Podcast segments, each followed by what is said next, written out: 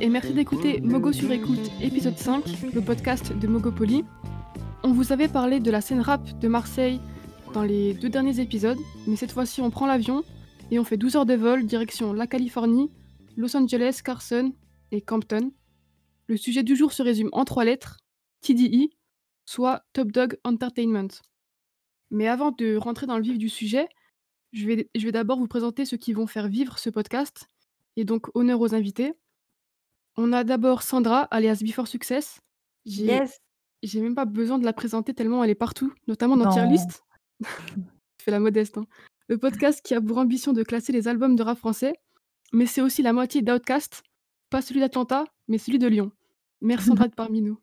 Merci à vous. Merci. Donc le second invité, c'est Nicolas Rogès, nom que vous savez euh, sûrement déjà entendu ces derniers temps, mais que vous avez sûrement déjà vu sur la couverture d'un livre, son livre, Kendrick Lamar de Compton à la Maison Blanche, aux éditions Le Mot et le Reste. Donc Nicolas, il est écrivain et également journaliste. On l'a vu sur Libé, mais on, l'a aussi vu sur l'ABCDR du son, avec euh, un carnet de voyage, si j'ose dire, sur Compton et ses habitants. Salut Nicolas. Salut, merci pour l'invitation. Je suis un peu. Je suis un peu. J'aurais bien aimé qu'on dise aussi que j'étais la moitié d'Outcast, moi. Mais bon, c'est pas grave. Mais ce- C'est ceux quand même classe d'Atlanta quand ou on ceux dit de. Les deux. Les deux autres personnes autour de cette table, ce sont des mogos euh, purs et durs, rédacteurs de Mogopoly. On a Notorious Eti, fan de TDI, rédacteur de qualité, mais également un néo-youtubeur, parce qu'il vient de lancer sa chaîne YouTube. Et sachant que sa première vidéo, c'est c'est une review de Blankface de, de Schoolboy, bah ça donne direct le là. Salut euh, Notorious. Salut. Et enfin, on a Axel, MVP des rédacteurs 2020. En plus de Mogopoly, il écrit pour euh, une multitude de médias. Donc, on a 1163, Backpackers, Swamp Diggers, Interlude, Cette Culture. Mais c'est aussi une des voix de Midweek Podcast, et so à nos confrères. Et donc, salut Axel. Salut, enfin quand Midweek est pas au chômage, hein, ça dépend des jours, mais là, mais oui, c'est Ça dépend des semaines, effectivement. ouais. Donc, il y a pas mal de rumeurs en ce moment autour de Kendrick qui tournent, euh, notamment sur son prochain album, puisqu'il est clairement en train de le teaser. Et il y a aussi eu la, sortie du livre de Nicolas. Donc, on s'est dit que c'était le meilleur moment pour parler de TDI et pour faire un, point sur le label, tout simplement. Euh, il faut savoir que cet épisode sera la première partie. Donc, on va traiter de l'histoire de, TI de TDI, de sa création jusqu'à 2014, soit avant véritablement l'explosion de Kendrick, de Kendrick pardon et donc à travers les quatre artistes historiques qui forment le Black Hippie, donc J-Rock, Kendrick Lamar, Absaul et Schoolboy Q. Et on traitera dans un second épisode euh, de la période de 2015 à aujourd'hui, et et on débattra sur le son, le son TDI s'il existe, euh, sur la nouvelle direction artistique que prend le label, notamment plus RB, le futur du label et sa postérité, quelle est sa place parmi les grands labels euh, californiens que sont Ruthless, Death Row ou encore Aftermath? Et donc, pour parler des débuts de TDI, quoi de mieux que de parler du premier artiste signé sur le label, celui qui a ouvert la voie et qui a pris des coups pour tout le monde, j'ai nommé J-Rock. Et donc, je vais laisser Sandra commencer. Ouais, bah tu fais très bien de dire qu'il a pris des coups pour tout le monde parce que c'est un super bon résumé de sa carrière pour moi. Euh, donc J-Rock, c'est un artiste que, que j'ai beaucoup écouté, que j'écoute beaucoup encore. Mais c'est vrai que quand on revient sur ses débuts, le premier mot qui me vient en tête, c'est que ça a été très poussif en fait.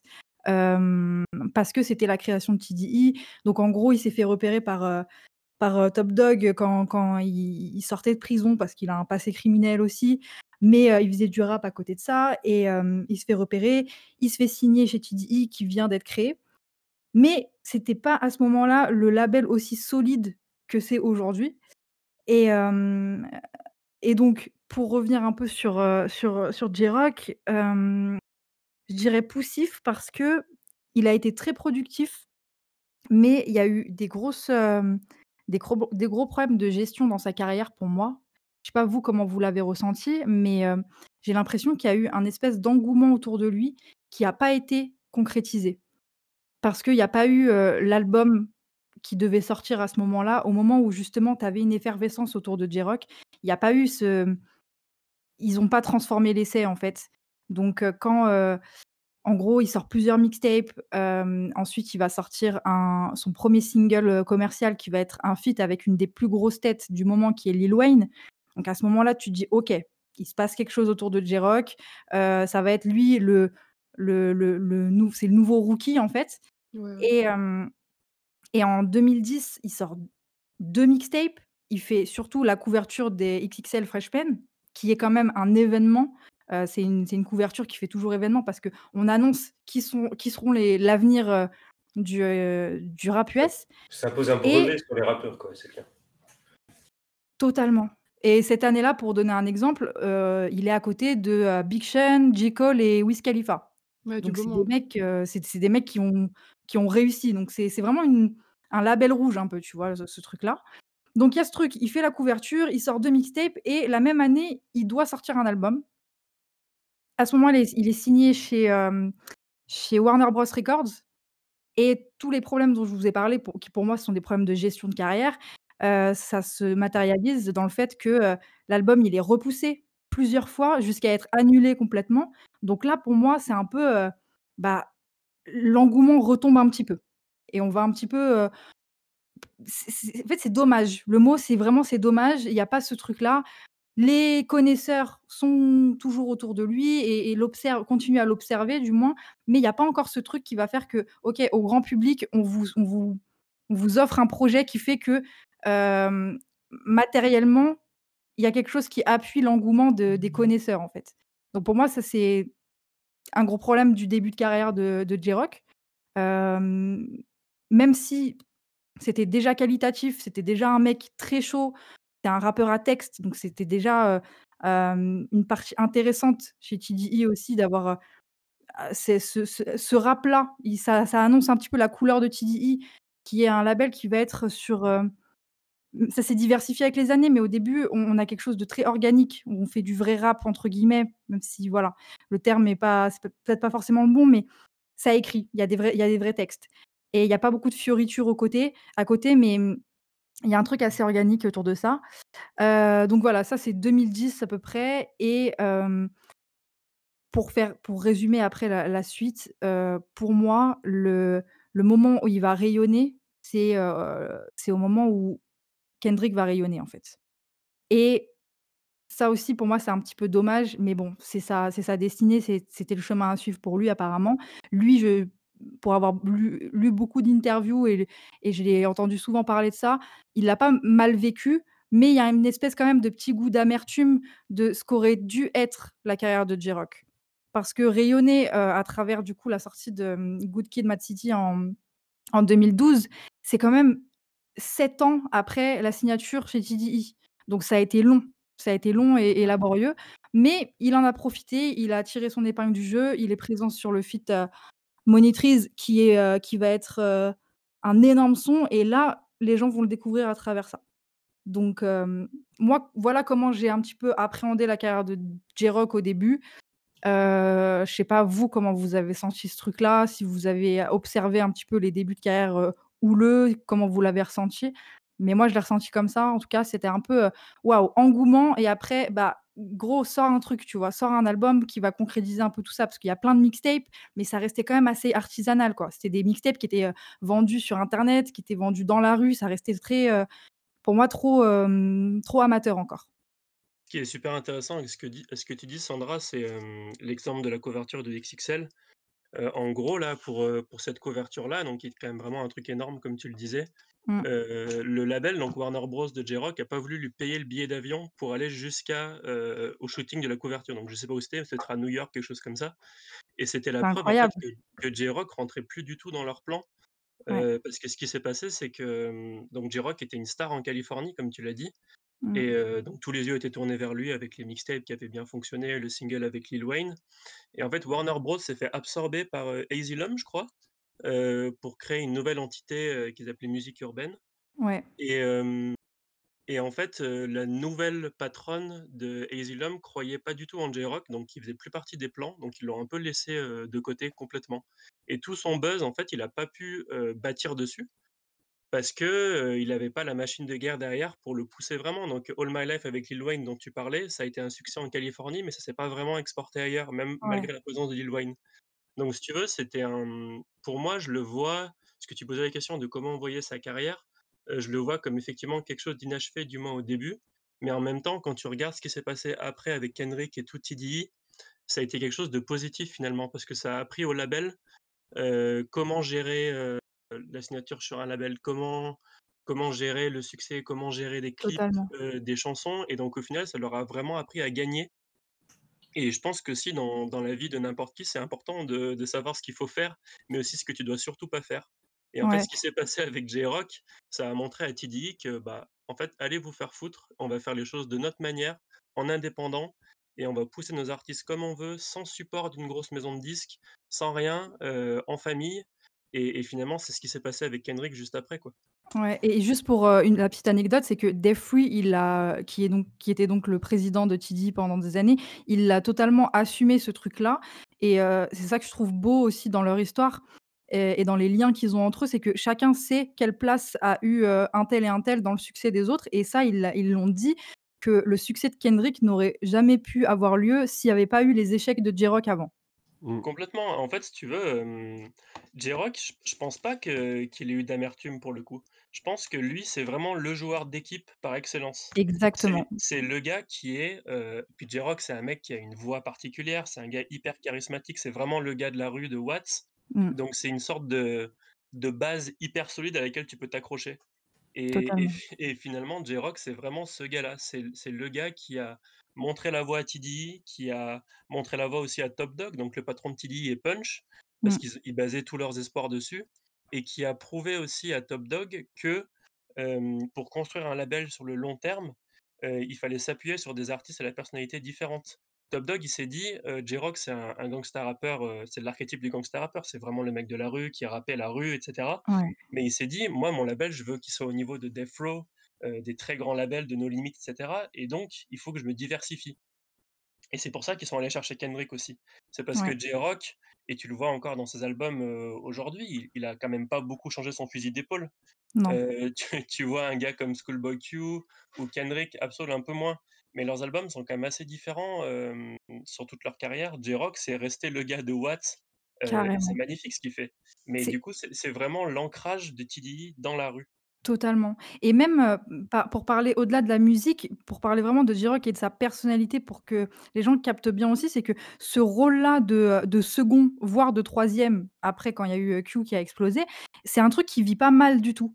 Parce que, comme tu dis comme tu disais, c'est un vrai mec de la rue et moi j'ai vu des interviews où le mec fait preuve d'humilité, mais à un point extrême, dans le sens où, c'est un c'est un ancien gangster en fait. Il fait pas il était dans, heu, il était dans des gangs, il a fait de la prison et tout et là aujourd'hui, juste de faire de la musique et de vivre de ça, il est il est content en fait. Il est au max et heu et il se satisfait de ce truc-là. Donc il a pas aussi, heu, pour moi l'envergure d'une superstar, heu, ce que peut être un Kendrick parce que lui, artistiquement parlant, il est quand même plus complet et en plus de ça, c'est un produit qui va plus plaire, à un plus grand nombre.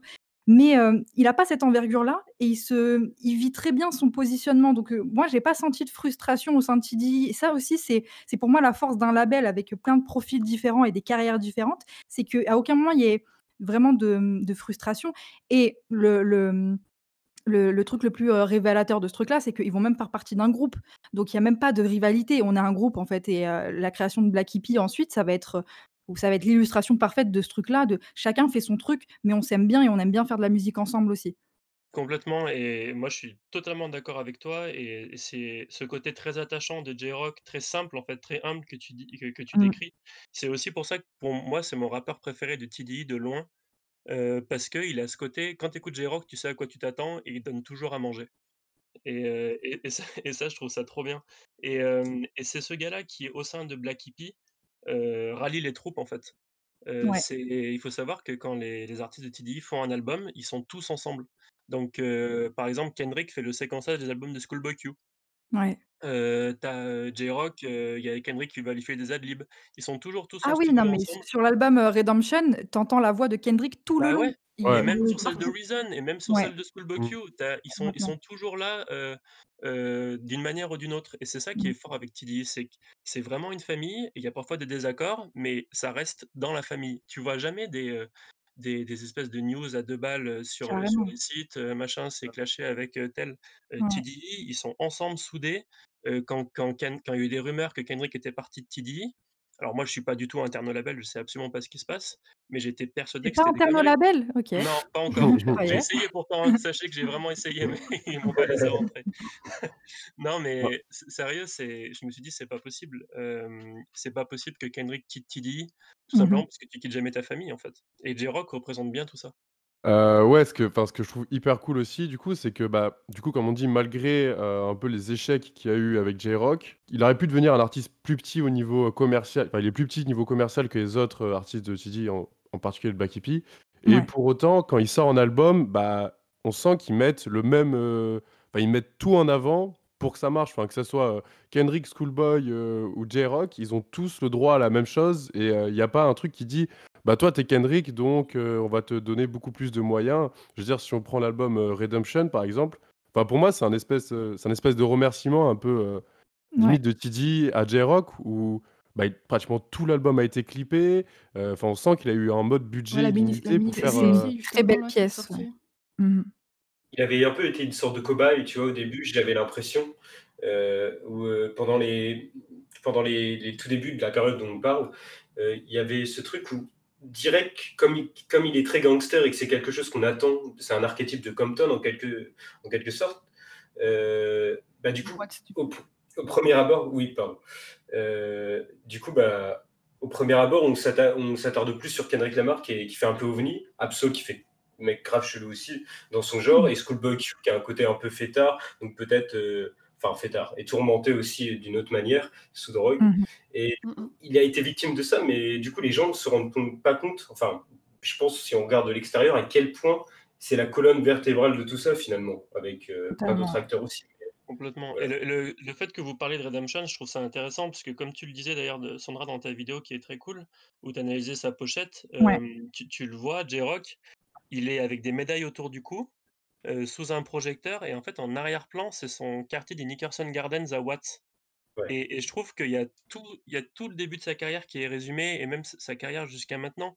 C'est le gars qui enfin a la lumière sur lui et qui est un champion, via les médailles, de son quartier et et le symbole de ça, c'est que J-Rock revient tout le temps à Watts.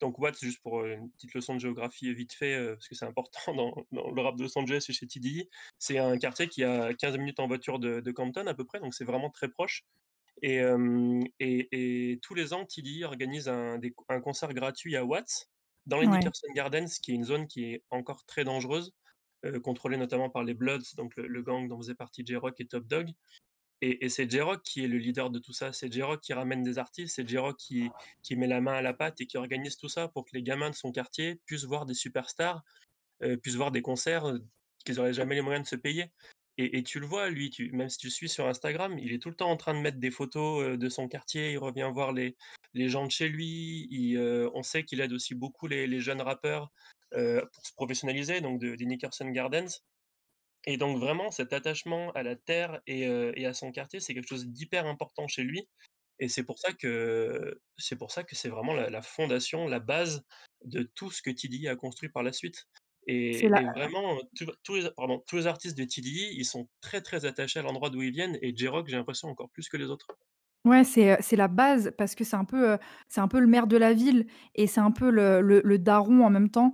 Heu, il re il représente bien ça et il le fait vraiment avec le cœur et c'est même je pense même que trop de succès ne lui aurait pas plu, en fait, parce que ça l'aurait Mmh. trop déconnecté de de ce à quoi il est attaché, donc ses terres et quand tu parles de de cette cover, les médailles, c'est pour dire aussi: «C'est bon, j'ai déjà gagné. Peu importe ma place, peu importe mon succès, j'ai déjà gagné et j'ai gagné chez moi, heu, dans mon quartier» et c'est pour eux aussi cette victoire-là. Donc il y a vraiment un côté très humain, heu, dans dans son rap et dans sa personnalité qui fait que c'est les bases saines et c'est un peu les valeurs de TDE qui qui représentent hyper bien, Mmh. quoi.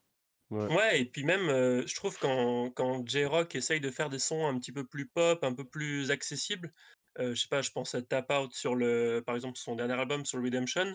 Ouais. C'est cool, mais ça semble un peu forcé. Tu as l'impression que c'est pas du tout son registre et il est jamais plus à l'aise que quand il est sur, je sais pas, ES Tales ou Totalement. heu, The Bloodiest où tu as juste sa voix, un beat hyper minimaliste et il tabasse et c'est juste incroyable Ouais, et et autant, ouais, autant Q, et Kendrick, ils ont réussi c'est un peu des caméléons, ils arrivent bien à se fondre dans plusieurs types de beats. Autant J-Rock, je pense qu'il a très vite compris qu'il serait jamais une immense superstar, même si, le son Win a vachement bien tourné. Personne enfin, en tout cas en France, tu vois, par exemple, il y a pas grand monde qui connaît J-Rock malheureusement, alors que tout le monde connaît Kendrick. Heu, il sera jamais cette super grande star, mais en fait, il s'en fout, je pense. Il s'en fout Complètement, complètement. Ouais et ouais. puis il C'est veut c'est pas, je déjà une victoire, bien sûr Mmh. et ju juste pour faire, pour revenir sur Redemption et comment ça s'est construit, parce qu'au début, heu, j'ai présenté J-Rock en disant que c'était poussif et heu, rempli de de malchance. Il y a aussi un événement important, c'est qu'au moment où justement il y a un espèce de glow up de Kendrick, donc lui aussi il a il rayonne à travers ça, il il est sur le point de partir en tournée et là, il a un accident de moto qui va l'arrêter pendant 2 ans. Il va être hospitalisé, il va avoir des des lourdes séquelles et c'est à la suite de cet accident qu'il va sortir Redemption. Donc c'est pour ça que pour moi, c'est mon album préféré parce que c'est l'album qui a le plus de de contenu, plus de re de recul sur sa vie, en fait. Là, il a accumulé assez d'expérience, aussi bien dans son adolescence, dans sa vie d'artiste, les débuts et aussi sur le moment où, il a failli tout perdre. C'est rempli d'expérience et mmh, c'est pour ça que je trouve que c'est un album extrêmement intéressant. Mais le seul bémol, tu parlais de de Win, moi le seul bémol avec J-Rock que j'ai, c'est que, heu, on parle pas énormément de lui et et lui, il va connaître un les plus gros succès qu'il va connaître, c'est sur des morceaux comme Win qui sont pas du tout représentatifs de sa de ce qu'il fait, de sa musique, Mmh. en fait. Complètement. Win, c'est un morceau qui va marcher parce que c'est un son avec des trompettes et c'est un son de stade. Donc c'est. Ouais facile, c'est efficace. I i voilà, il y a Kendrick, il y a un gros clip, il y a c'est vraiment les sons les sons de de stade. Donc c'est cool, mais en même temps, tu as pas trop envie de célébrer cette victoire-là et ce succès-là parce que c'est pas trop J-Rock, heu, de d'habitude, en fait. Mais ça fait partie des trucs un peu, complexes autour de sa carrière, qui sont pas très graves au final parce que lui le vit très bien, donc nous, on le vit très bien aussi.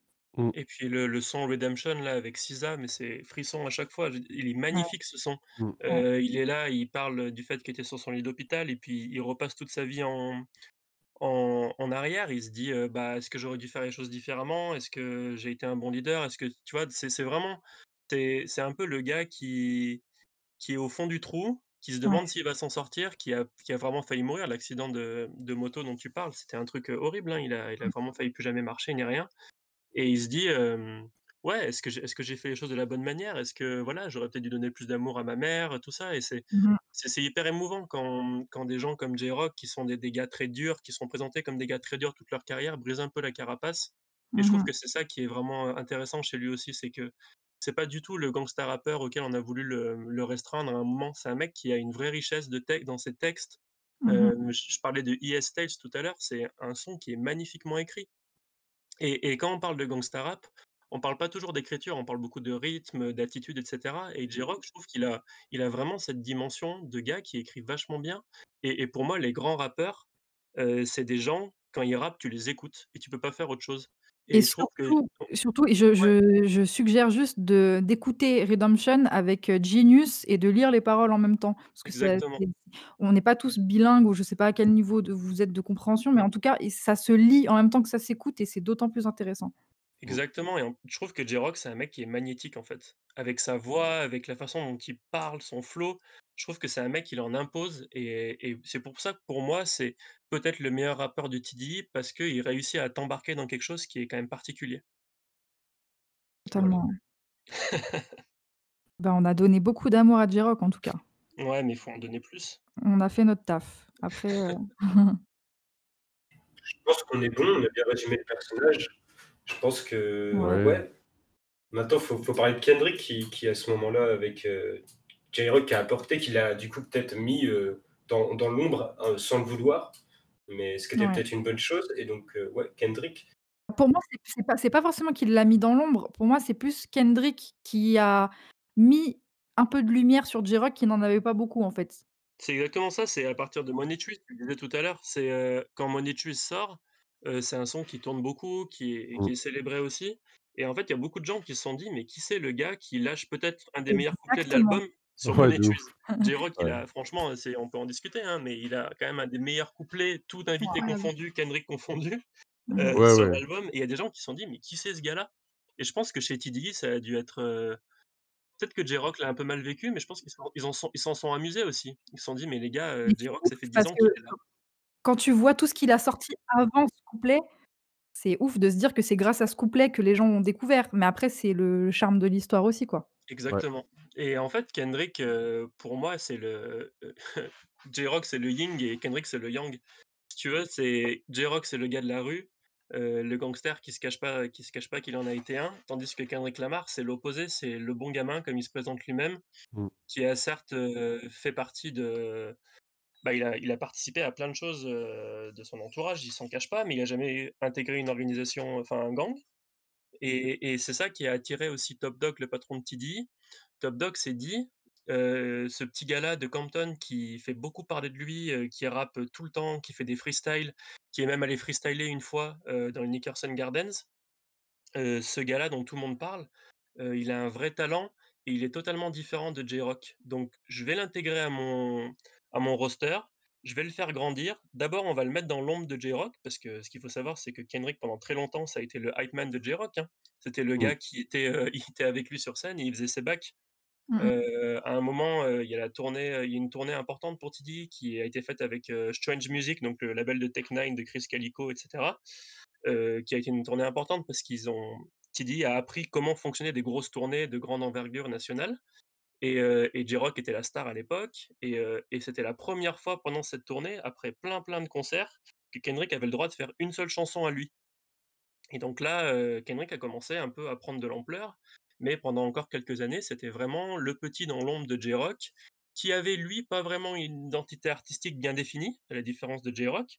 Quand tu écoutes Ouais. les 1res mixtapes de Kendrick, le gars, il sonne une fois comme Jay-Z, une fois comme Lil Wayne. D'ailleurs, il a consacré une mixtape entière à Lil Wayne, enfin à reprendre des instrus de Lil Wayne.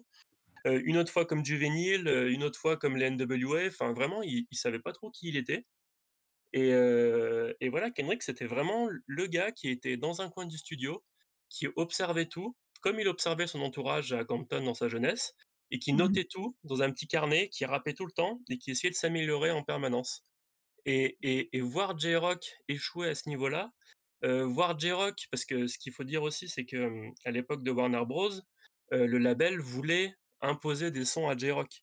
Il voulait lui imposer des sons il y avait Ne-Yo qui était annoncé, par exemple, sur l'album de J-Rock.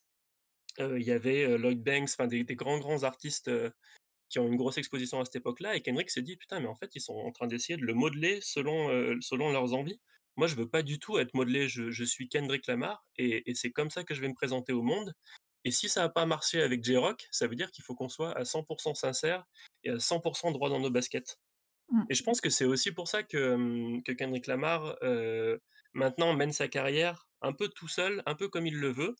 Parce que J-Rock lui a montré que quand on essayait de se compromettre, enfin, je dis pas que c'est J-Rock qui essaie de se compromettre, hein, mais quand d'autres gens essayaient de modeler sa vision et ben, ça marchait pas et donc Kendrick Lamar, quand quand il sort le Kendrick Lamar EP en 2010, heu, tu as l'impression que le gars, ça fait 40 ans qu'il rappe parce que, il a digéré Il a accumulé l'expérience des autres, ouais, exactement et il a digé en fait, si tu veux, au tout début de TDI, ce qui se passait dans leur petit studio qui était situé à Carson, donc Carson qui est une ville qui est pas loin de Compton et de Watts, qui est une ville plutôt tranquille par rapport à ces 2 zones-là, Tu nous heu, fais des petits points géographiques à chaque fois, c'est Ouais, non, mais c'est vachement important. Ils en Ouais, parlent tout le temps, en fait, dans leurs sons, heu, ils parlent tout le temps de leur quartier, de leur zone et cetera, donc je trouve que c'est Mmh. important de de le signaler, puis ça permet un peu de ouais. les trucs Mmh.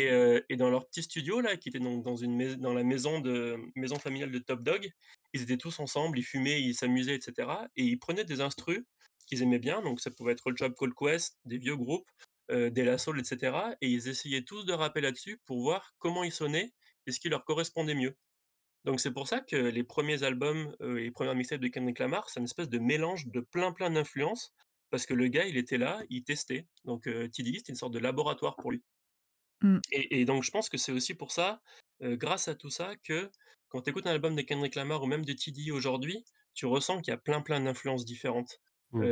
Tu tu prends Good Kid, Mad City ou To Pimp a Butterfly, Damned, c'est des albums qui sont vraiment radicalement différents. Ouais. Ils ils ont rien à voir les uns avec les autres Et et le symbole de tout ça finalement, c'est peut-être Section 80? Donc l'album qui sort en 2011, qui est le le 1er vrai album de Kendrick Lamar, même s'ils appellent ça une mixtape, pour moi c'est un c'est un album, Ouais. qui est en fait, un patchwork de plein, plein d'influences différentes. Et à cette Oui. époque-là, TDE était proche de de Jay-Z, notamment Punch et Punch faisait écouter des trucs comme ça à Jay-Z et et Punch disait: «Mais tu vois tous les sons qu'on fait là, qu'est-ce que tu en penses? Tu trouves pas que c'est un peu différent? Enfin, il y a pas vraiment une une identité sonore qui est bien définie?» et Jay-Z leur disait: «Mais franchement, c'est la meilleure manière de faire parce qu'une fois que vous aurez sorti cet album-là, donc avec toutes ces influences-là, les gens ils pourront plus jamais vous mettre dans une case». Totalement, ouais. Mmh. Et et et quand tu écoutes, ouais, Section 80, tu as des influences du sud, de l'ouest, du nord, ça sonne boom bap, heu, c'est des trucs qui sont parfois jazzy. C'est des trucs qui se retrouvent un peu diffusés, dilués dans tous les albums de TDE par la suite, tous les artistes confondus et et je trouve que c'est un un album qui est vachement important pour ça, parce qu'il donne la direction à TDE qui se présente à ce moment-là comme un label qui s'interdira rien et qui se laissera dicter sa conduite par personne. Ouais, c'est vrai que, ouais, l'héritage, heu, West Coast, on le ressent sur quelques morceaux, mais c'est vrai que c'est pas le gros du truc de TDE, quoi. C'est-à-dire que on se dit pas forcément: «Ah, c'est un artiste de Los Angeles, heu, enfin de Californie», quoi. On ressent un peu les influences sur, hem parce que forcément ils vont enfin ils vont ils ont grandi avec ça, donc tous les artistes vont toujours à un moment ou à un autre, avoir quand même des sonorités, West Coast. Enfin, je pense à Kendrick, il y a quand même pas mal de morceaux, qui sont très, heu, héritage Los Angeles, mais il va, comme tu dis, il a aucun problème aussi à prendre des héritages de d'autres choses et heu, c'est que c'est un un peu ça, je pense, le fait qu'ils écoutent qu'ils aient tous écouté beaucoup de choses très différentes. Ils ont Mmh. un peu fait leur, hem, un espèce de un de melting pot. Ouais, un espèce de melting pot, c'est ça, avec toutes leurs influences qu'ils ont digérées et recrachées, quoi. Bah, je pense que c'est le meilleur moment, c'est, c'est au moment où ils se sont, heu, affranchis justement de de ces codes et qu'ils se sont dit: «Bah, on va faire notre truc à nous et on va créer la le son TDE» justement, heu heu, vous vous posez la question et je pense que c'est intéressant d'en parler aussi. Mais le son TDE, c'est vraiment OK, ils viennent de Los Angeles, mais je suis d'accord avec toi, il y a d'autres influences et il y a pas de concession, en fait. On prend tout ce qu'on aime et on va mélanger tout ça et faire notre propre son à nous. Ouais, tout Moi, à ce que je trouve important de de préciser aussi, c'est que, on parle souvent du son de Los Angeles et à juste titre et nous, en tant que fans de rap, on le réduit souvent au gangsta rap et au G-funk, Mmh mh. heu, alors que Los Angeles, c'est peut-être une des villes qui a été le la plus fertile en termes de de genres musicaux.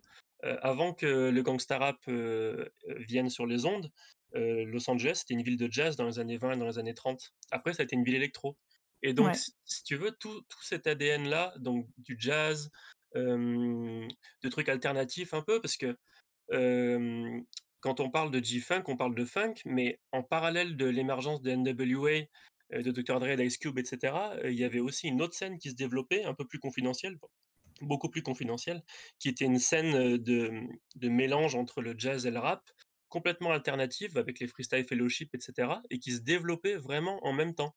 Comme pour dire, «OK, Los Angeles est associé au gangsta rap avec toute son son lot de scandales, son image qui a parfois été critiquée. Nous, on est des gens gentils et regardez, on fait appel à l'héritage de Los Angeles d'il y a 80 ans et et on va infu enfin, infuser du jazz dans notre musique». Donc je pense que c'est important, au final, TDE représente parfaitement Los Angeles, heu, pour ça aussi, parce qu'ils font honneur à à l'héritage très, très riche de la ville et quand tu prends un groupe comme Haute Future aussi, enfin, Ouais, ouais. c'est Ouais, vraiment, c'est la même démarche. Tu le dernier album de de Tyler, The Creator, ça a presque plus rien de rap et et finalement, c'est totalement Los Angeles, ça. C'est pas parce qu'on n'a pas des rythmes, funky et cetera qu'on n'est pas Los Angeles et ça, TDE l'a très bien compris. Ouais. Et Mmh. ses ses pairs aussi l'ont bien compris parce que juste après, je sais plus c'est c'est ouais, c'est juste après la sortie de Section 80, je crois, 80 pardon, heu, Kendrick fait un fait un concert et et on lui remet un peu le le flambeau du rap californien. Enfin, il il y a The Game et Snoop, je crois. Ouais, Il dit: Kurupt «Heu, bah, aussi. maintenant, heu, tu reprends le flambeau», alors qu'il il vient il venait de percer seulement localement, en fait, à ce moment-là. Ouais, Mais mais on le heu voit déjà comme, heu, l'héritier du rap californien. Je suis d'accord. Je trouve que c'est intéressant aussi ça, parce que c'est vrai que ça peut paraître un peu tôt dans sa carrière, heu, parce que l'album qui le présente au monde entier, c'est Good Kid, Mad City. Mmh. Avec Ouais, cet tout à fait. album-là, il devient le rap de Los Angeles. Avant lui, le grand rappeur de Compton, c'était The Game. The Game, c'était le gangsta rappeur dans la lignée de Dr Dre. C'est pas pour rien qu'il qu'il l'a qu'il l'a fait découvrir aussi et et Kendrick Lamar, avec cet album-là, devient le roi de Los Angeles Et c'est vrai que c'est étonnant que ce soit avec Section 80 qui, qui soit adoubé comme ça. Mais je pense que c'est parce que aussi à l'époque de Section 80, tu avais l'héritage de Dr. Dre. Tu avais Dr. Dre qui l'avait pris sous son aile, et dès, qu'un dès que Dr. Dre prend un rappeur sous son aile, même s'il n'a pas prouvé grand chose, c'est bah déjà. il, est exposé, il est exposé à mort à partir de là. Et juste pour revenir sur le truc aussi avec toutes les influences, parce que un point commun qu'on peut retrouver avec Haute Future ou même du coup même en France, etc., c'est que c'est aussi un peu avec l'avènement d'Internet, c'est que ces groupes explosent dans les années 2008-10. Et je pense aussi qu'Internet, ça a permis de pouvoir beaucoup plus facilement accéder à beaucoup de musiques différentes et du coup pouvoir digérer plein de, plein de styles aussi différents. Enfin, je pense que mmh c'est, je pense que c'est un peu lié aussi à à cette possibilité du coup de pouvoir écouter plein de trucs différents. C'est-à-dire que ta boîte de Los Angeles, euh, tu peux écouter ce que tu veux, euh, alors qu'avant, tu étais peut-être plus fermé à des musiques de ton quartier euh, et tout ça. Après, j'ai l'impression que Kendrick, il a quand même toujours été dans une démarche d'ouverture, vu que son artiste préféré, ça va, je sais pas si c'est Jay-Z ou Tupac, mais dans tous les cas, il, a un fanatisme pour Jay-Z, qui est l'antithèse de ce qu'on pourrait penser d'un rap californien, quoi. Et, je sais pas, à mon avis, il est déjà à propos de cette scène new-yorkaise bien avant, peut-être même quand il bah, était jeune. quand il était jeune, ce qui, est, ce qui est drôle, et moi ce que j'ai appris en écrivant ce bouquin, c'est qu'il se butait à, aux Hot Boys, donc un groupe de la Nouvelle-Orléans, qui c'est pas du tout ce, ce qu'on pourrait ah penser de, de, de, jeunes gars de Compton qui grandissent dans le Compton des années 90, fin, fin 80, début 90, euh, qui, sont, ouais, qui, sont, qui sont très jeunes. Moi je pensais qu'il logiquement, si tu te dis, bah ouais, forcément, il écoute Ice Cube, forcément, il écoute Tupac. En fait, un de ses rappeurs préférés, et c'est toujours le cas, c'est Lil Wayne. Et Eminem aussi. Donc c'est vraiment, il y a Jay-Z, effectivement, il, mimait le, le, le, le, flow de Jay-Z à, son, à ses débuts. Kendrick Lamar, le mec qui, qui lui donne envie de rapper, c'est DMX, donc un mec, un mec de, la banlieue de New York. Euh, il est fan de Lil Wayne, un gars de la, de, de la Nouvelle-Orléans, et Eminem, c'est un mec qui l'inspire énormément, qui est un gars de Détroit. Donc finalement, ces, ces, grandes idoles ne sont pas forcément des gens de la côte ouest. Ouais, c'est sa force aussi. C'est sa force, et c'est pour ça qu'il n'a jamais voulu se résumer uniquement à Los Angeles. Et mmh une des choses qui, lui a permis de faire ça, et qui a permis à tout TDI de faire ça également, c'est un magasin de disques qui appartenait à la famille d'Absol, donc il y a un autre rappeur de TDI, de Black Hippie. Et en fait, dans ce magasin de disques-là, il y avait plein, plein d'albums différents dans lesquels les, les gars de TDI venaient piocher pour écouter, etc. Donc ils piochaient de la soul, ils piochaient du funk, et ils piochaient pas uniquement des, disques de gangsta rap. Donc ce, ce disquaire-là leur a permis d'avoir une ouverture musicale importante, et qui était quelque chose que d'autres rappeurs au même moment, dans la même zone géographique, donc autour de Los Angeles, n'ont pas forcément eu. D'ailleurs, cette ouverture, cette ouverture, on la retrouve aussi chez Absol. Je sais pas s'il y a encore beaucoup de, mmh. des choses à dire là sur Kendrick, si des gens il y a, y, a, y a, énormément de choses à dire sur Kendrick. Ouais, en fait, c'est ça. Dire dessus. On y reviendra sur, sur le second épisode. Et, puis son rôle qu'il a eu par rapport à TDO, je pense qu'on a bien, bien fait le tour. Et euh, ouais, du coup, peut-être voir aussi euh, Absol, du coup, euh, ses parents avaient le Magic Disc, Disc Music, si je dis pas de bêtises. Et lui, c'est un peu, alors lui, c'est un peu le plus gros ovni entre guillemets, on pourrait dire dans le groupe. Euh, celui qui a, une carrière euh, entre deux, qui n'a pas eu un succès euh, si énorme que ça. Pourtant, on avait l'impression que ça pouvait atteindre quelque chose. Et c'était lui, c'est arrivé assez tôt finalement, c'est en 2012 quand il a sorti son meilleur album, personnellement, je trouve, qui est Control System, et qui, est, qui baigne dans, dans quelque chose de, dans l'ésotérisme, dans la religion. si les gens voudraient peut-être un repère très récent, ça ressemble beaucoup à finalement ce que pourrait faire le 667 en fait quand j'ai parcouru un peu tout ce qui peut donner comme référence ce rappeur, il y a beaucoup de choses qui se retrouvent, c'est assez impressionnant. Et pour résumer sa vie, en fait, il y a un son qui est parfait qui s'appelle Book of Soul. C'est le dernier titre du projet. Où le mec, en fait, il rappe sur des batteries. C'est une production assez simple. C'est pas la plus impressionnante du projet. Mais en fait, c'est parce qu'il faut se concentrer sur les paroles. Et ce gars, s'il se remet à la religion et s'il a cette attitude et s'il est si différent euh, d'un mec euh, qui vient de Californie parce qu'il vient de Carson, euh, c'est en gros parce que il a toujours eu des problèmes dans sa vie. Déjà, le mec, quand il naît, il avait euh, la maladie de Steven Johnson, enfin le mhm. syndrome, une sorte de une bactérie qui, je sais pas, c'est calé en médecine, mais voilà, qui va, qui va détruire sa peau, euh, ses lèvres vont devenir un peu violettes, il me semble, il perd un peu la vue. C'est d'ailleurs pour ça qu'il a toujours des lunettes de soleil et que ça joue sur ce personnage ésotérique. Et euh, sa vie aussi, elle a, il a, elle a eu un événement, et c'est sûrement pour ça qu'il était à son apogée en 2012, malheureusement, c'est que euh, Jones, qui est sa compagne depuis 7 ans, une manière, qui était sa compagne en 2012 depuis 7 ans, s'est suicidée, en fait. Et évidemment, souvent quand il arrive mm-hmm. des, événements tragiques, c'est là où on propose le meilleur de soi. Ce personnage est, clairement un ovni absolu. C'est finalement, il avait beau avoir un gros espoir parce qu'il avait eu des gros succès un petit peu avec euh, ce projet. Dans, C'était au même niveau que Section ID, j'avais l'impression à peu près. Et euh, finalement, ça n'a pas trop suivi. Euh, et c'est un rappeur assez anecdotique, pas anecdotique, pardon, qui a du mal peut-être, par son postulat d'être très ésotérique, à s'implanter. Et il dénote peut-être trop avec ce que TDD propose avec les autres artistes. Je ne sais pas ce que vous en pensez. Ouais, ouais. Bah, déjà, je voulais te remercier d'avoir cité le 667 dans un podcast sur TDI. C'est très beau.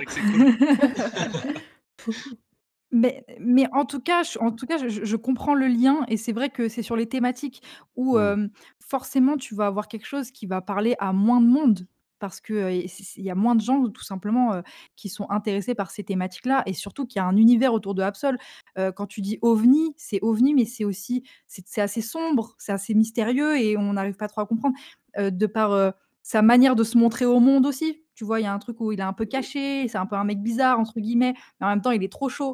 Donc, je comprends le parallèle et et je suis d'accord avec, avec cette idée de dire que le, manque de, succès, entre guillemets, ça peut venir aussi juste tout simplement des thématiques qu'il évoque en fait. Ouais, c'est très spé. Hein. Je trouve qu'elle est, mmh.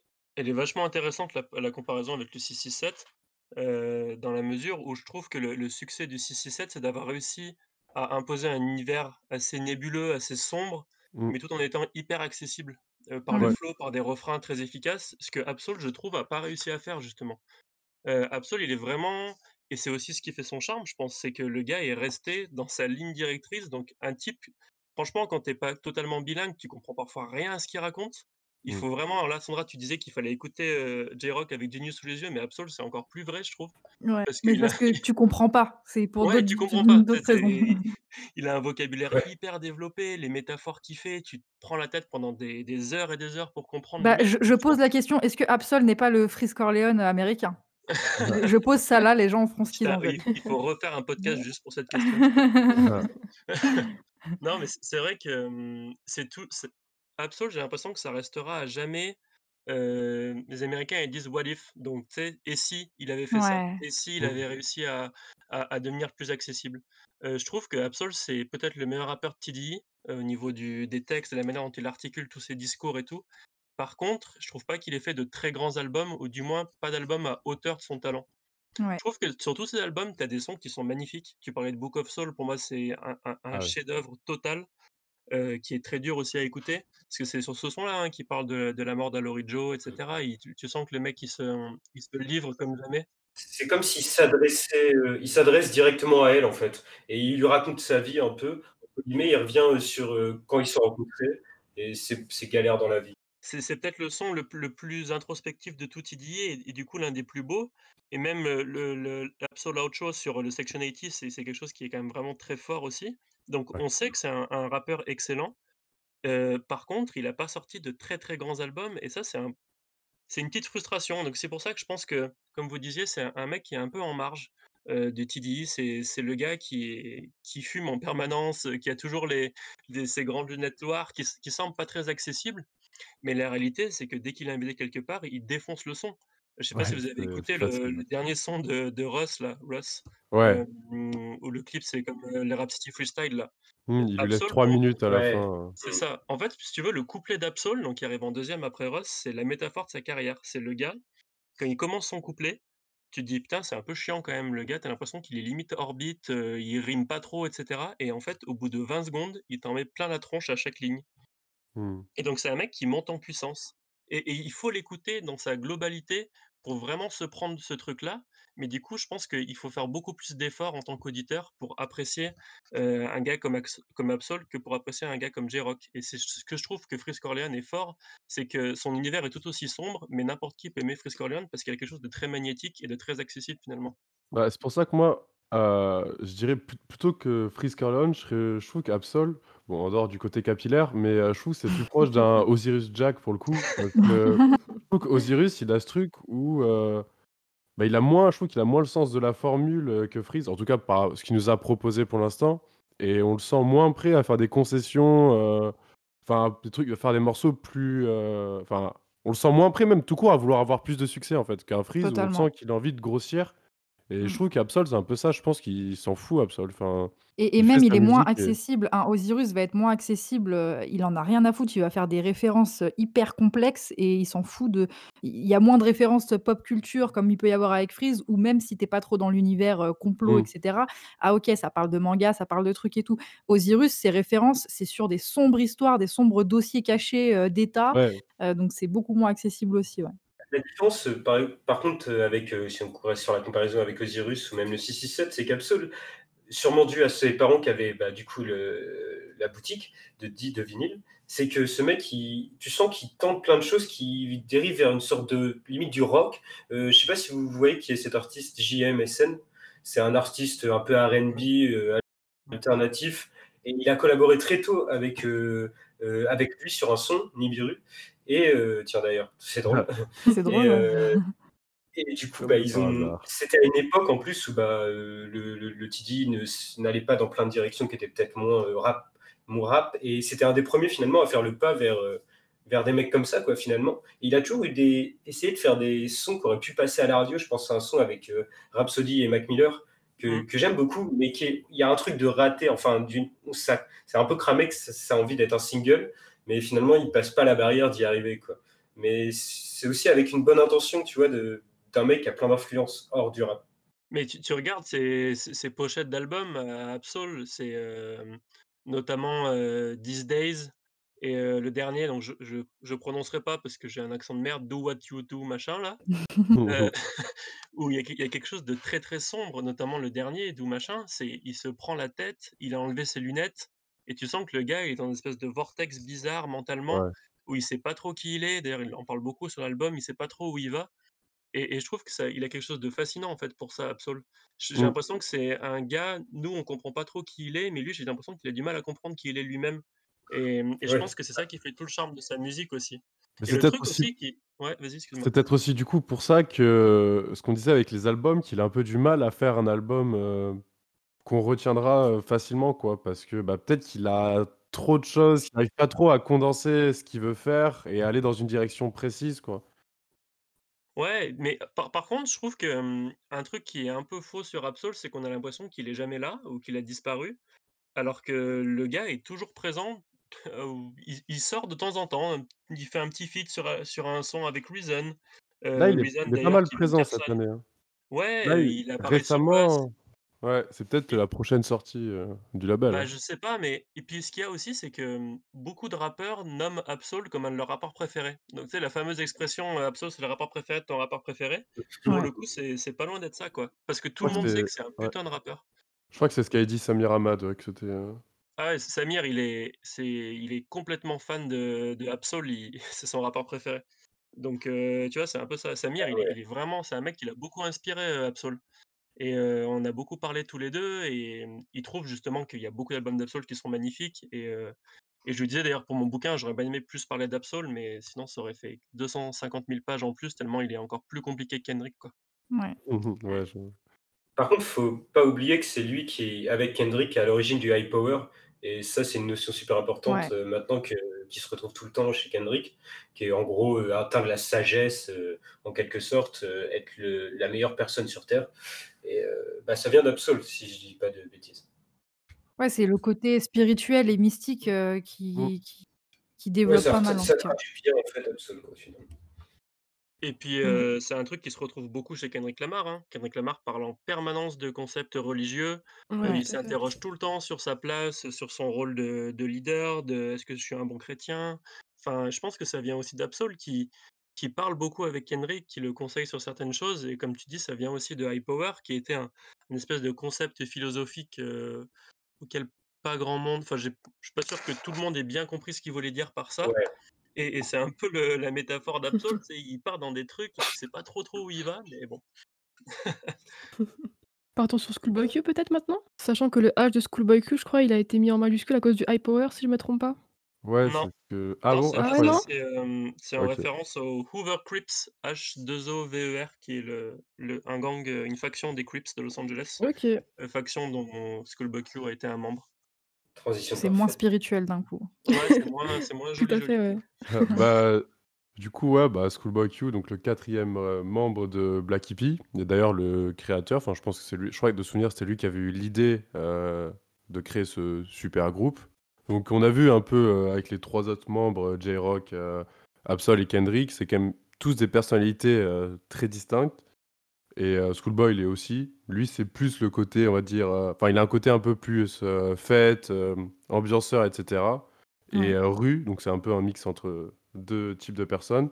Bah, c'est un peu le numéro 2, on va dire, parce que du coup, vu qu'il a ce côté très, festif et cetera, heu, c'est quelqu'un qui a aussi pas mal connu de succès, beaucoup plus que, heu, des, heu, J-Rock ou des Ab-Soul, parce qu'il a il a le sens de la formule, il sait faire un refrain ultra catchy, et heu, donc voilà, il sait faire des morceaux club et il aime ça. Et bah, en fait, pour le pour le présenter, je trouve qu'un album qui représente très bien qui est Schoolboy Q, surtout à cette période-là, c'est, Habits and Contradiction, qui est donc son 2e album qui sort en 2012 et d'ailleurs, c'est assez intéressant de voir que vraiment sur, ces années-là, entre 2011 et 2012-13 globalement, il y a enfin tous les tous les artistes qu'on a cités, ils sortent tous un projet et qui est parmi leurs projets majeurs à chacun ou en tout cas vraiment le début de quelque chose et et donc voilà, donc cet album, bah, en soi, rien que le titre, je trouve, il représente assez bien, heu, ce qu'est Schoolboy Q. C'est un mec qui passe son temps à être en contradiction entre ses valeurs, ce qu'il voudrait faire mais qu'il n'arrive pas parce qu'il prend trop de drogue, heu, surtout à cette époque-là où il était vraiment beaucoup, beaucoup dans la drogue. Hem, en fait, globalement, c'est un mec, heu, c'est un mec de la nuit, c'est-à-dire qu'on dans dans les thèmes abordés, bah, c'est c'est la drogue, le sexe, les clubs et la violence, globalement, c'est tout ça qu'il aborde. Hem, il parle beaucoup donc il vient de Fig Street, qui est une, rue, proche de enfin, c'est, je sais pas, c'est pas sur Compton si dis pas de bêtises, ça, c'est à côté, Ça traverse un peu Compton, c'est une grande rue, heu, de South Central.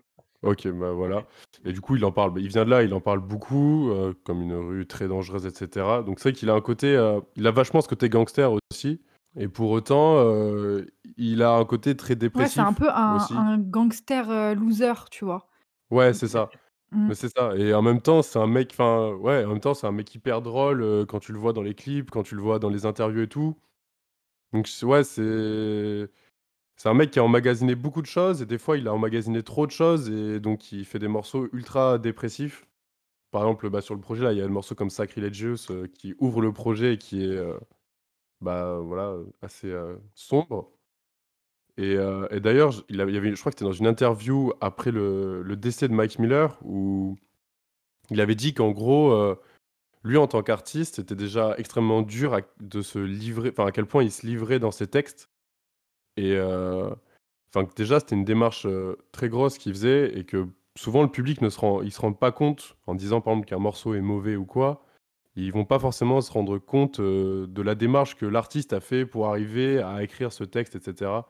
Donc c'est un mec qui est pas mal torturé, avec ses différents problèmes et cetera et en même temps, voilà, c'est un peu un caméléon comme on avait dit avant. C'est un mec qui qui va arriver à faire un peu tout type de morceaux et à s'adapter avec un peu n'importe quel featuring et ça le rend hyper intéressant. Bon, comme tous les autres membres, de Tidy, c'est un mec qui rappe extrêmement bien aussi.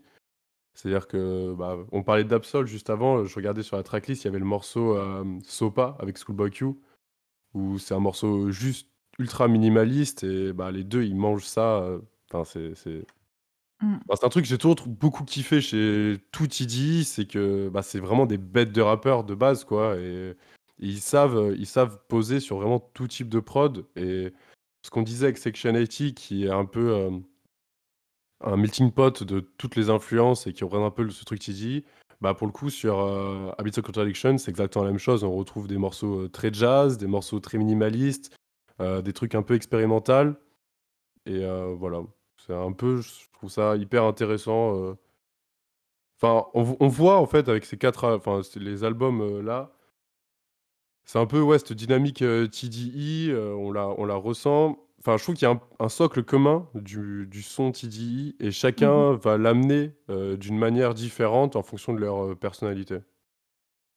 que je trouve drôle avec Q aussi, c'est que lui, tu as l'impression que le rap, pour le coup, c'est un peu arrivé par la force des choses et quand je disais, Gangster Loser, c'est que pour moi, il a autant, l'un que l'autre, il a les 2 côtés, en fait, autant développés et c'est J-Rock qui racontait que, comment il a rencontré, Q. C'était un mec qui traînait au studio, mais c'était pas forcément un mec qui avait les mêmes ambitions aussi, prononcées d'être un rappeur.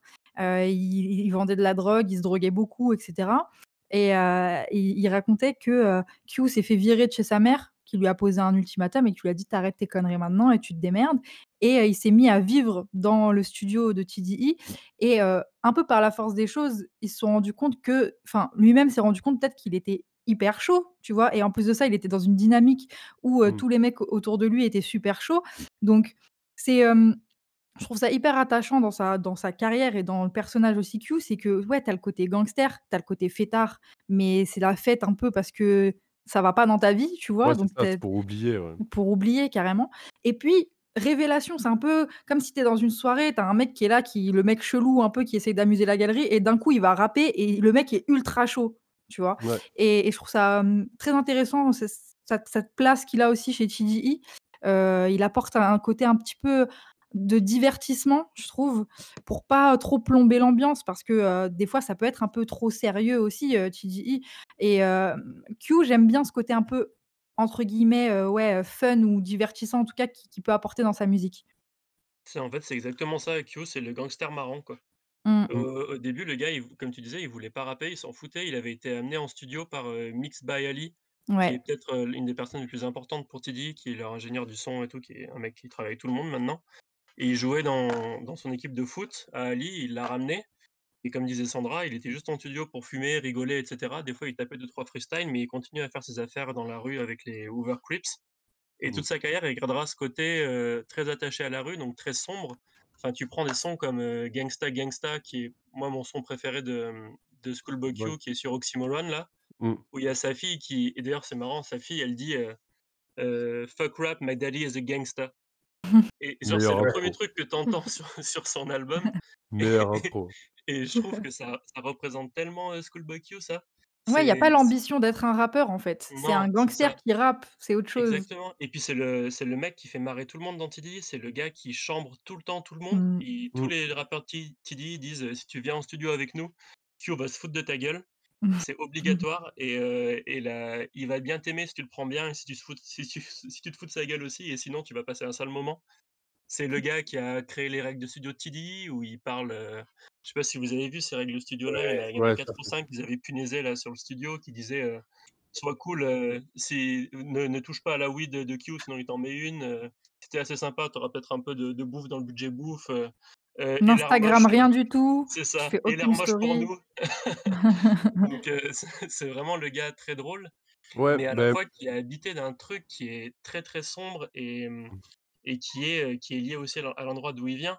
Heu, pour mon bouquin, j'ai interviewé, un gars qui était en studio avec TDE tout le temps, qui était un réalisateur de clips et il a réalisé un des 1ers clips de Schoolboy Q, je me rappelle plus du nom du du truc et il disait, «Quand on a tourné le clip, heu, Schoolboy Q était cool et à un moment, il y a des gens qui sont arrivés à côté de chez à côté de lui, une voiture qu'il connaissait pas et là, dans son regard, il y a eu un truc très, très sombre et il me disait: "C j'ai senti que ce gars-là était prêt à mourir pour, heu, du jour au lendemain, quoi"». Donc Mmh. tu as vraiment ce ce cet attachement très, très dur qui l'a, en fait, traumatisé à la rue et à tout ce qu'il a vécu. Fi Figueroa Street, donc le ce dont tu parlais, la la rue d'où il vient, c'est une rue qui est notoirement connue pour son réseau de prostitution, pour son deal pour ses deals et cetera Ouais, il en parle, ouais, dès 14 ans, il fait sa il et fait sa 1re c'est ça, en fait, le prostituée. mec, il a il a intégré un gang à l'âge de 14 ans sur, heu, je sais pas si vous l'avez vu, hem, il y a un un photoshoot qui est incroyable, heu, pour son dernier album, là où il est, heu parce qu'il est fan de golf, donc il est sur un parcours de golf, Ouais. donc il est habillé Ouais. comme un golfeur Ouais. et un peu en mode bobo, là et sur ses trapèzes, il y a écrit «Fuck LAPD». Et donc c'est le gars c'est un espèce de Q, c'est un espèce de doigt d'honneur permanent à tout Ouais. Mais c'est ça qui est cool et ce qui est triste aussi pardon, vas-y. Non, non, quand tu finis, je ouais, après. Non, je dis que je trouve que ce qui est presque triste aussi, c'est que, mmh, je trouve que moi, son meilleur album, c'est Blank Face, Mmh. LP Mmh et qui est pour moi d'ailleurs des peut-être le meilleur album de sorti par TDE et c'est un album où il était au fond du gouffre. Heu, il était dans un état, heu, déplorable au niveau de la drogue, au niveau de ses addictions et et je trouve que Et donc on souhaite jamais aux artistes, qu'ils soient malheureux évidemment, mais je trouve que c'est sur cet album-là qu'il a atteint l'essence de ce qu'il était. Donc un truc en équilibre entre, bah, comme Sandra disait, le côté festif, mais aussi des machins très, très sombres, des récits de rue et cetera. Et je trouve que sur l'album qu'il a sorti il y a pas longtemps, la Crash Talk, rétrospectivement, c'est un album que j'écoute beaucoup, mais à la première écoute, je me suis dit: «Putain, ça y est, on a perdu le Schoolboy Q triste et dépressif et maintenant il il est heureux et donc il fait des sons, comme Chopsticks et le truc avec Kid Cudi, quoi». Et je trouve que du coup, il avait un peu perdu son identité de de rappeur, de de gangster marrant et je trouvais ça un peu dommage et c'est aussi ça qui le rend attachant, je trouve. Ouais, mais parce que les les gens les plus drôles, c'est quand quand ils sont dans leur phase dépressive aussi, tu vois? Je me rappelle à la sortie de ce disque, il avait dit quand il avait fait Blank Face, ça l'avait encore plus fait du mal et j'ai l'impression que ce gars, en fait, il rigole pour oublier, si je c'est un peu lui, il prend de la drogue et il déconne, quoi, pour éviter de penser à ses à ses malheurs et et du coup, en fait, Crash Talk, c'est genre en mode, en fait, je veux plus faire de Blank Face parce que, bah, déjà, je veux plus repenser à tout ça, en fait et je veux juste Mmh. m'éclater et rester du coup, je sais pas s'il est vraiment guéri, surtout que Mac Miller est mort et c'était un gars qui a qui Ouais, a qui traînait tout le temps, quoi, tu vois?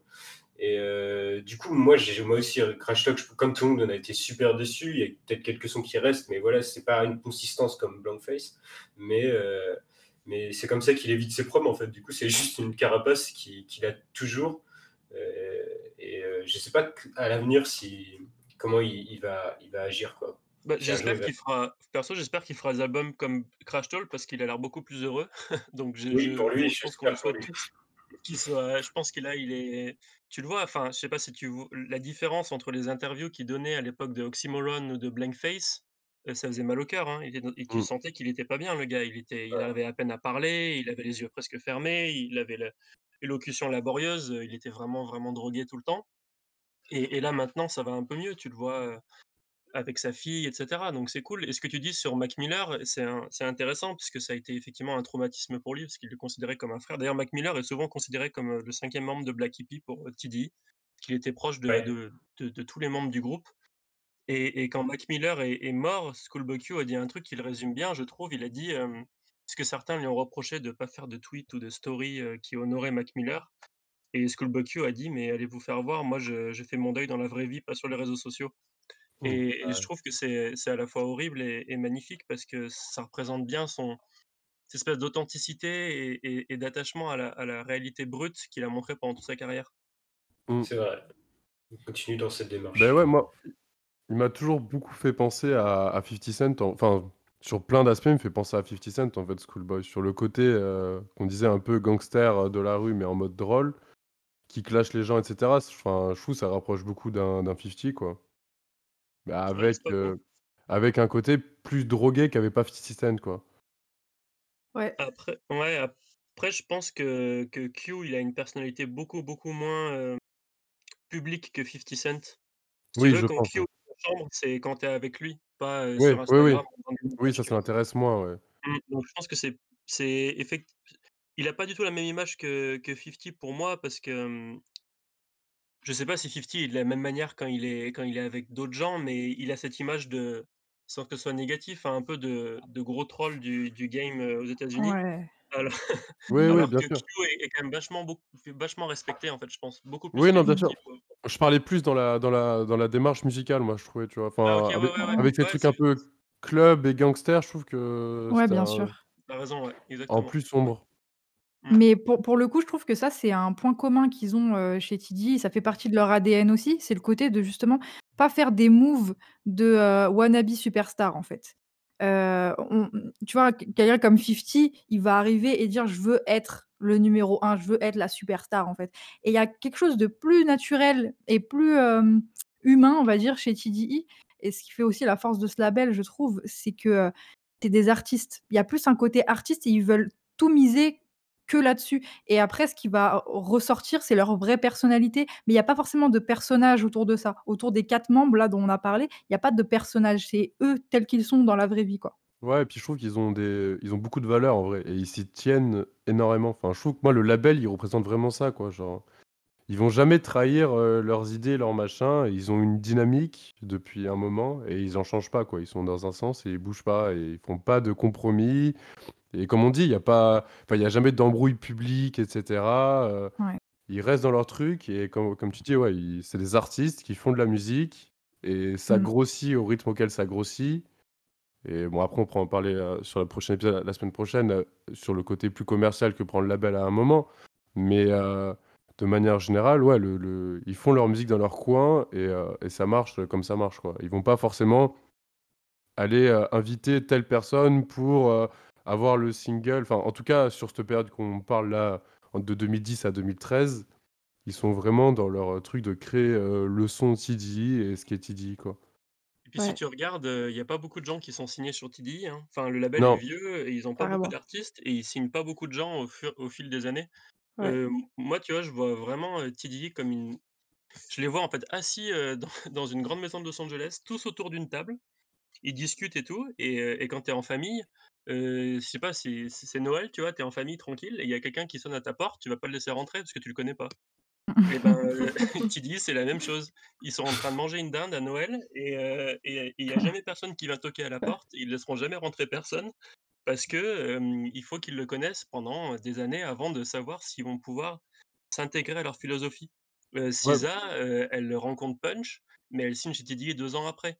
Reason, le mec qui vient de sortir un album chez TDI, il a mis très longtemps avant de signer chez TDI. Il faut qu'il passe du temps avec les artistes en studio, Ouais. et en fait, si tu veux, je sais pas si c'est je connais pas tous les labels du monde, mais j'ai l'impression que TDI a une particularité, c'est que pour eux, heu, la personnalité compte plus que la musique presque. Ils se disent: «OK, si ce gars-là a du talent, en fait, on va pouvoir l'amener à un niveau» parce que c'est des bourreaux de travail, ils pensent qu'à ça, ils bossent comme des fous. Quoi qu'il Mmh. arrive, le talent, ça s'acquiert et ça se travaille, alors que ta personnalité, si tu es un con, tu changeras pas, tu vois? Ouais, Et nous, on veut Ouais, on tout veut à que des gens cool qui s'intègrent à à notre philosophie et je pense Mmh. que ça, c'est le truc le plus important chez TDI. Ouais, Le le côté côté très humain, ouais. organique. Mmh. Ouais, exactement. Je pense qu'on reviendra plus en détail là-dessus dans le deuxième épisode. Ouais. Vrai, on s'écarte un peu, c'est vrai. Mais on peut pas finir, le podcast sans parler de Black Hippy en tant que groupe et en tant qu'unité. Parce que là, on les a présentés, on voit que chacun quand même est très singulier et a sa personnalité, mais il y a quand même des trucs qui les unissent, ils sont ils sont très complémentaires. Bah, J-Rock les compare, heu, à la Justice League en fait quand ils sont quand ils sont en studio ensemble et du coup, bon l'album, on sait pas s'il va venir, peut-être un jour, mais s'il sort pour vous, heu, quel serait potentiellement son impact? Et pour vous, hem, quelle est la vraie complémentarité en fait entre les les 4 mecs quoi? Bah, le fait qu'ils aient pas Bah, fait qu'ils aient toujours pas sorti d'album actuellement, ça prouve qu'en fait, je pense que même ils ont ils ont médité sans s'en rendre compte, mais ils se sont dit: «Mais en fait, heu, Black Hippy, ça a été créé pour mettre un nom sur notre amitié, heu, commune et heu, enfin, la manière dont on est soudés au travail et surtout à la période dont on parle, dé fin de début 2010 quoi». Ils étaient toujours sur l'album de l'un, sur l'album de l'autre, tout me donnait, c'était encore pire que maintenant quoi et du coup, je je sais pas, il y avait cette volonté, ils ont beau avoir fait quelques sons, je pense que ça s'efface, carrément ce ce truc de Black Hippy et que c'est plus, C'est ouais, surtout des remixes au final, ouais. Oui, voilà, c'était surtout ça en plus. Moi, je sais pas si si si j'attends un un album, heu, vraiment, tu vois? Parce que justement leur force, c'est la spontanéité du truc. Donc est-ce que là, aujourd'hui, ils traînent toujours ensemble, ils sont toujours, heu, à à proximité pour, heu, enregistrer des trucs? Si ça arrive sous un sous une un peu, instrumentalisée, je sais pas si ce sera aussi bien que ce qu'ils ont fait, jusqu'à présent, tu vois? Moi, je pense que l'album sortira jamais. J'ai l'impression que c'est impossible qu'un album de Black Hippy sorte maintenant. Ouais, S'il devait sortir, c'était en 2010-2012, heu, Ouais, je pense 2013 au pire, tu vois? Mais maintenant, ils ont pris des directions totalement différentes dans leur carrière. Ils sont toujours ensemble, mais ils ont des studios maintenant, vu qu'ils sont devenus quand même riches. Ils ont des Mmh. studios personnels où ils enregistrent, heu, chacun de leur côté. Ils sont plus, heu, à 25 dans un studio de 3 m carrés, à. Carson. Donc déjà, c'est compliqué en termes de d'emploi du temps et puis en plus, je sais pas si tu si on prend quelqu'un comme Kendrick Lamar, je vois vraiment pas comment il peut réussir à fondre sa personnalité au Mmh. sein d'un album où il y a déjà 3 autres personnalités très fortes. Donc s'ils sortent un album, ça va être des des post-cuts, classiques comme, par exemple Vice City, sur l'album de Jay-Rock. Si je dis pas de conneries, c'est la dernière fois que tous les membres de de de se sont rejoints sur un son ensemble, peut-être, je crois il y a le remix de à la sortie de Blankface, il y avait le remix de That Part. Mmh, ouais. OK, ouais, Je Ouais, crois ouais, que OK, ouais. c'était ça OK, le dernier raison. morceau. Incroyable morceau Hem, d'ailleurs. Ouais, mais Blankface, il est sorti, heu ah ouais, OK. Bah, après, voilà, la même année par contre. C'est ça, mais je pense, tu prends Vice City justement, c'est un album qui est cool parce que les couplets sont bons, mais en même temps tu te dis: «OK». C'est pas le le truc monumental auquel on peut s'attendre venant de de 4 artistes aussi importants maintenant. Mmh, Non, c'est vrai. j'ai l'impression que que c'est condamné à être un album peut-être sera jamais à la hauteur de ce qu'ils peuvent de ce de ce que les gens pensent qu'ils devraient faire, donc c'est pour ça que je pense qu'il sortira jamais et c'est pour ça que Black Hippie maintenant, c'est beaucoup plus une sorte de concept philosophique et un groupe de 4 potes que, heu, une entité vraiment musicale pour moi. Ouais, Ouais. je suis d je suis d'accord, surtout qu'en fait, je trouve que dès qu'ils font des morceaux ensemble, que ce soit des remixes ou quoi, c'est, heu, surtout pour une prestation rap en vrai. C'est pas pour, heu, un morceau à part entière, c'est ils vont chacun faire un couplet très rappé. Enfin, c'est ils font jamais de morceaux de enfin, genre c ce que je veux dire, c'est que, enfin, ouais, voilà, à chaque fois, c'est, heu, du rap pur et dur et donc forcément, ils peuvent pas faire trop un album où c'est juste ça, où comme tu dis, ça sera, bah, 10 fois globalement, heu, des des trucs un peu freestyle, quoi. Ouais, complètement. Puis je pense que pour choper Kendrick Lamar maintenant, c'est compliqué dans le sens où Reason disait qu'il avait mis, heu, 6 mois pour avoir juste des ad-libs sur son album. Donc Ouais. faire un album complet avec lui, je sais pas si c'est possible. Mmh. Ouais et puis même lui dans sa carrière, il peut pas enfin, je pense que dans la manière dont il gère sa carrière, il peut pas trop se permettre de Ouais, je pense que ça l'intéresse plus, en fait. Je pense que ça l'intéresse plus de faire un album de groupe. Je pense que maintenant il est passé à autre chose, il est passé même à un autre niveau. C'est devenu un un des grands rappeurs de de tous les temps, mmh, enfin je pense que c'est pas trop discutable ça et et il a il a plus envie de faire un un album comme ça avec, heu, ses potes d'enfance, enfin pas d'enfance mais ses potes. Heu, je pense qu'il est dans un autre délire là maintenant donc c'est peut-être que si Black Hippy sur un album, ce sera juste Ab-Soul, Schoolboy Q et Jay Rock parce qu'ils semblent, heu, un peu plus capables de travailler ensemble, sans que ce soit négatif pour Kendrick. Mais un Ouais. album à 4 comme ça, je pense que c'est compliqué. Ouais, mais du coup, un album à 3, ce sera pas Black Hippy, donc ça se Voilà, c'est ça. pas non, plus, tu donc vois? ça marchera pas. Mmh. C'était plus limite la BO de Black Panther, c'est ce qui représentait limite la dernier, heu, gros rassemblement, même Ouais, s'il y avait plein voilà. d'autres artistes Totalement, ouais. mais un peu ça, quoi. C'est Ouais. vrai, qu'on tu as puisse complètement raison. Ouais, bah, c'est ça, c'est un peu l'album de Tidy au final, ouais. Ouais. Et Black Panther, c'était alors l'exemple, c'est que c'était un truc qui était hyper varié sur plein, plein, plein de, mmh, plein, plein, plein de sons, quoi. Il y avait il y avait pas un Mmh. son qui était pareil que l'autre. Non, Non. et et c'est mmh. vraiment la preuve que Tidy est parti un peu dans toutes les directions et c'est pour ça que le label a réussi à perdurer. Parce que si tu fais toujours la même chose, au bout d'un moment, ton ton public se s'essouffle Mmh. et et c'est et c'est pour ça aussi que Black Hippy, ça me semble compliqué. C'est parce que c'est c'est trop diversifié maintenant. Ouais et puis je pense c'est trop ancré dans une période aussi. Genre en vrai Black Hippy c'est 2000, heu, ouais, comme on disait 2012-2013, là où ils faisaient tous les remixes et tout et du coup, c'est vrai que c'est ancré dans ce son et tout ça, un peu ce côté où ils étaient innocents, enfin il y a plus d'innocence qu'aujourd'hui, je trouve. Et C'était des ouais mecs et qui avaient faim, quoi, je trouve. Enfin, moi, c'est comme ça que je le ressens aussi, tu vois? J'ai Ouais. l'impression qu'il y a un autre truc aussi, c'est que nous, on écoute du rap tout le temps, toute la journée et donc on sait ce que c'est que Black Hippy. Heu, je veux dire maintenant, heu, des gars qui écoutent, heu, des gens qui écoutent Kendrick Lamar ou Schoolboy Q, Black Hippy, qui ont, heu, 15 ans, Black Hippy, ils savent pas ce que c'est, ils s'en foutent complètement, quoi. Donc Ouais. J'imagine que vrai. ça aurait un impact pour nous parce que, c'est notre vie un peu et qu'on écoute ça depuis très longtemps. Mais pour un plus jeune public, ce serait un limite un Ouais, ça nouveau groupe, serait quoi. ce ce serait un peu, heu, Âge tendre et tête de bois, tu vois? La Ouais. nostalgie, C'est ça. la bonne époque et tout, mais est-ce qu'il y a un intérêt aujourd'hui? Mmh. Non, je pense pas, tu vois? Les gens se diraient: «Tiens, Ouais. Black c'est c'est les les puristes sont contents, mais nous, on s'en fout, quoi». C'est ça, ouais. Et et c'est en vrai et ça, c'est pas du tout dans la dynamique de Tidy de faire des des trucs comme ça, Non. quoi. Enfin, faire Ouais. du fan service, Mmh. Ouais, ça, c'est sûr que non. Sinon, ils sortiraient leurs albums, en fait. Ouais, voilà, c'est ça. C'est-à-dire que bon, cette année, il y a pas eu grand chose, quoi, hein. Ouais, Ouais. c'est sûr. Bah, Kendrick devait sortir un truc là, cette année, en avril, normalement Mais et avec la coronavirus. pandémie, tout ça, ça a tout ça je crois que Jay Rock devait sortir aussi, enfin bon, c'est c 2020, c'est censé être la grosse année de Tidy. Ouais, Peut-être qu'on bah aura on aura ça pour 2021, on va espérer. On espère, Ouais. on espère. Mmh. Mmh. Ouais, Isaiah Rashad aussi, hein. Un Ouais. moment, hein. Ouais, lui, ouais, je sais pas ce qu'il fait. Carrément. Je sais qu'on a on en a pas du coup, on a on s'est assez restreint aux membres de Black Hippy, mais c'est vrai que, bah, déjà à cette période, il y avait d'autres mecs comme, heu, Cizé, Isaiah Rashad, quoi, sur Ouais. le C'est ça qu'on va pouvoir développer la prochaine fois, du coup. Mais on a quand même eu une travail. belle so une belle sortie, heu, cette année avec, heu, Reason Ah Ouais. oui. qui qui a quand même, heu, rafraîchi un peu, l'actualité de TDI avec un très, très bel album, je trouve.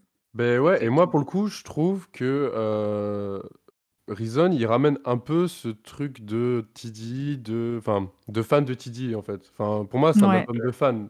C'est c'est-à-dire que tu vois, dans les invités et tout, ça fait album de Tidy de 2012-2013 au final, un peu. Ouais, Alors, carrément. même si les sonorités, c'est 2020, au final, Mmh. comment est fait l'album, moi, ça m'a beaucoup fait penser à, bah, cette période-là. Oui, c'est ça sonne pas du tout, heu, album de 2020 en tout cas. C'est un peu un genre de truc intemporel. Mmh. Bah, moi, vous voyez, je suis pas hyper d'accord avec vous là-dessus. Pour le coup, j'ai l'impression que justement ça sonne vachement TDI 2020. Heu, dans le sens où, bah, tu as un mec qui s'appelle Cal Banks qui produit, Mmh. qui a été très omniprésent pendant l'album et pour moi, c'est le nouveau en fait, on est peut-être en train de de partir trop loin pour, l'épisode de la semaine prochaine, non? Ça fait une petite, un petit avant-goût, on va dire. OK, d'accord. Voilà, c'est Mais le juste, teaser. heu, pour dire ça vite fait, j'ai l'impression que Cal Banks, donc qui est très proche de de Reason, c'est un peu le nouveau Tay Beast ou, heu, ou Soundwave de de TDI. C'est un gars qui fait des productions assez minimalistes, finalement et que je retrouve aussi un peu qu'on retrouve un peu aussi sur le le dernier Schoolboy Q, qui sont les 2 dernières grosses sorties, donc Reason et Schoolboy Q et du coup, j'ai l'impression que le ces 2 albums-là représentent maintenant ce que TDI veut faire, un truc assez minimaliste, mais avec une vraie recherche du refrain efficace et cetera. Du coup, effectivement, je trouve qu'il y a il y a des il y a des trucs un peu old school TDI, mais j'ai aussi l'impression que c'est quand même vachement modernisé. Mais bon, Ouais, ça, mais quand heu je quand je te mmh. disais ça, c'est plus dans le sens où ça sonne peut-être TDI 2020, mais ça sonne pas 2020 tout court et c'est ça aussi Oui, c'est vrai. l'ADN de TDI, c'est Ouais. que, c'est toujours Ouais. un peu à part, tu C'est vois? C'est intemporel en raison. vrai. ouais. Ouais, Et c'est exactement. pour ça que ça vieillit super bien d'ailleurs, hein. Mmh. Ouais. Ouais, ils font toujours du du du neuf avec du vieux, ces gens-là. Ouais, bah, ouais. Ils sont Mmh. forts. Mmh. Je vous propose qu'on finisse sur ces belles paroles, du coup. Très bien. Merci à vous tous d'avoir participé Bah, merci à et vous. on se dit à la semaine Merci. prochaine. Yes. Parfait. Merci. Ciao. Ah. Bye.